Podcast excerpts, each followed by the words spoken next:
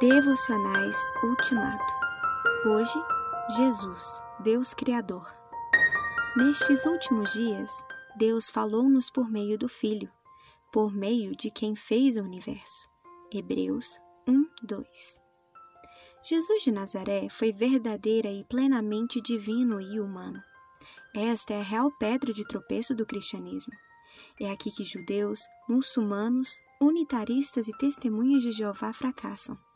É por incredulidade, ou pelo menos por crença equivocada quanto à encarnação, que normalmente surgem dificuldades em outros pontos do Evangelho.